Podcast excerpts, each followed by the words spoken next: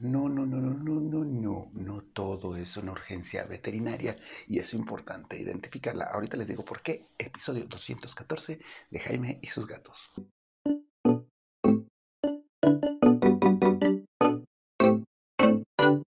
¿Qué tal? ¿Cómo están? Yo soy Jaime, soy un cat lover, un amante de los gatos y comparto mi vida con cinco maravillosos gatos. Y sí, conviviendo con tantos gatos, de repente pasan mil situaciones.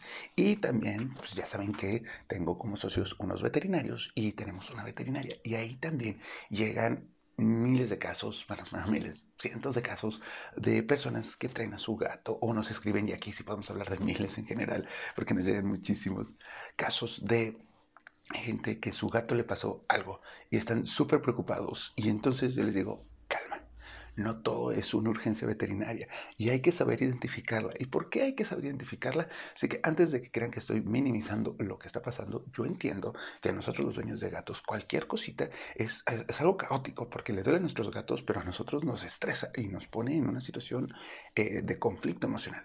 Pero saber identificar una urgencia veterinaria es importante. ¿Por qué? Porque puedes preparar al veterinario para que lo reciba y lo atienda más eficientemente. Dos, vas a ayudar a que se reduzca el estrés de tu gato. ¿Por qué? Porque si sales corriendo por algo que no es una urgencia veterinaria, lo vas a traer en el coche. Aparte de que tu gato probablemente está asustado o probablemente está algo incómodo, lo vas a traer en el coche molesto, llorando, más asustado, más incómodo. Vas a llegar a una veterinaria que por lo general llegan así de la primera que encontré y aquí y no es tu de cabecera, así que no vas a saber exactamente quién es tu gato o bien eh, vas a llegar y va a haber perros, va a haber estrés, no están preparados para recibirlos, así que calma, calma, calma, no todo es una urgencia veterinaria.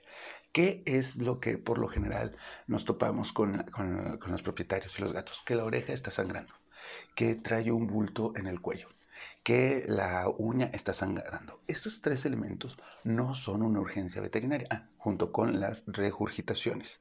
Eh, si regurgitación ya saben que es cuando eh, regresa la comida casi entera. Eso no es una urgencia veterinaria. Así que sí, sí contacta a tu veterinario y con calma agenda una cita. O incluso él te puede orientar y decir, ah, no te preocupes, haz esto en casa. Son situaciones sencillas, ¿no? O sea, por ejemplo, que traiga una orejita lastimada porque lo arañaron, pues manda una foto. O sea, tomas la foto y se la mandas y ya tu veterinario tiene información. ¿Qué sí son urgencias veterinarias? Los golpes de calor son urgencias veterinarias. Que tu gato esté convulsionando es una urgencia veterinaria.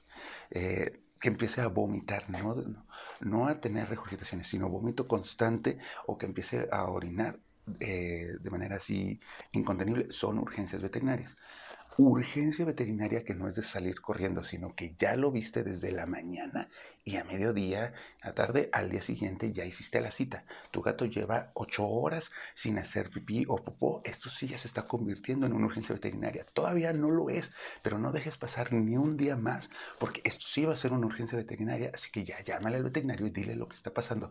Pero vieron como los niveles. Eh, si tu gato se te cayó y está llorando de dolor, sí es una urgencia veterinaria.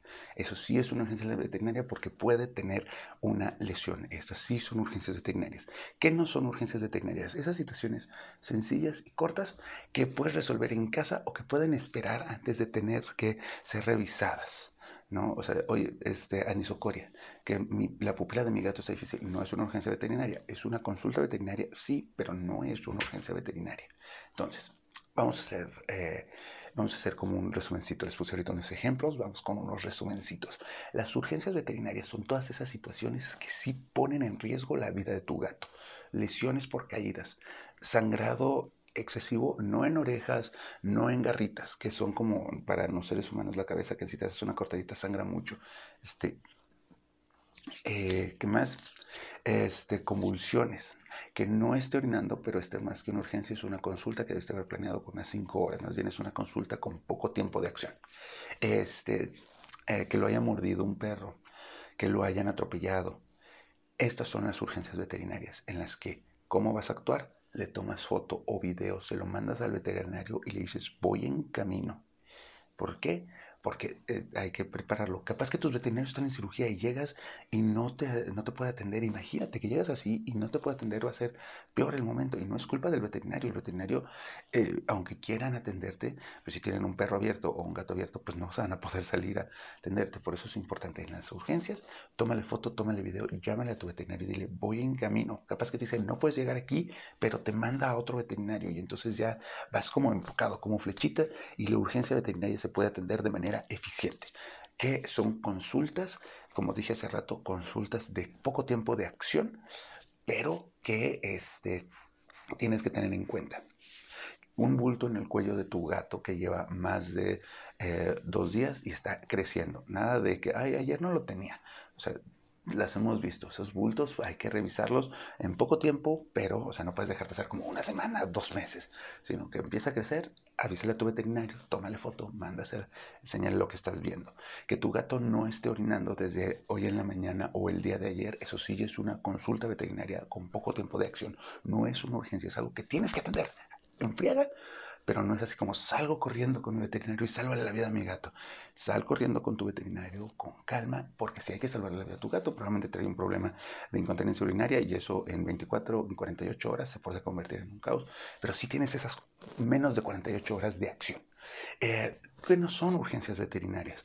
Que tu gato esté regurgitando, que tu gato traiga una uñita sangrando, eso puedes llamar, oye, no puedo, ¿qué hago? Pues ya te dice cómo le vendes, cómo le limpias y que sigas monitoreando, que este, tu gato se haya peleado y traiga sangrando una oreja, tómale una foto a cómo está, que que tu veterinario ahí va a decidir si te dice, ah, ¿sabes qué? Vente, o no, ¿sabes qué? Déjalo así, mañana te reviso en unas dos horas o te reviso mañana. Así que por eso hay que poderlas estresar. ¿Qué es lo, importante de esto? Que llegues a un lugar en donde tu gato no va a sufrir más estrés, en donde tu gato va a, ser, va a ser atendido de manera más eficiente y más rápida en caso de necesitarlo, y en el que este, le permitas al veterinario prepararse y tomar mejores decisiones. Así que esto es importante. Por eso es que toda urgencia veterinaria, llámale a tu veterinario con calma y dile, está pasando esto, es una urgencia, me lanzo contigo o me espero tantito. No es que queramos hacer menos lo que está pasando con nuestros gatos. La verdad es que yo también le pasa algo y luego, luego me estreso y digo, ah, no, le llamo a mis doctores, ¿qué hago? Ya me dicen ellos, tranquilos, no es una urgencia, con calma, ¿va? ¿Por qué? Por el bien y la seguridad de tu gato.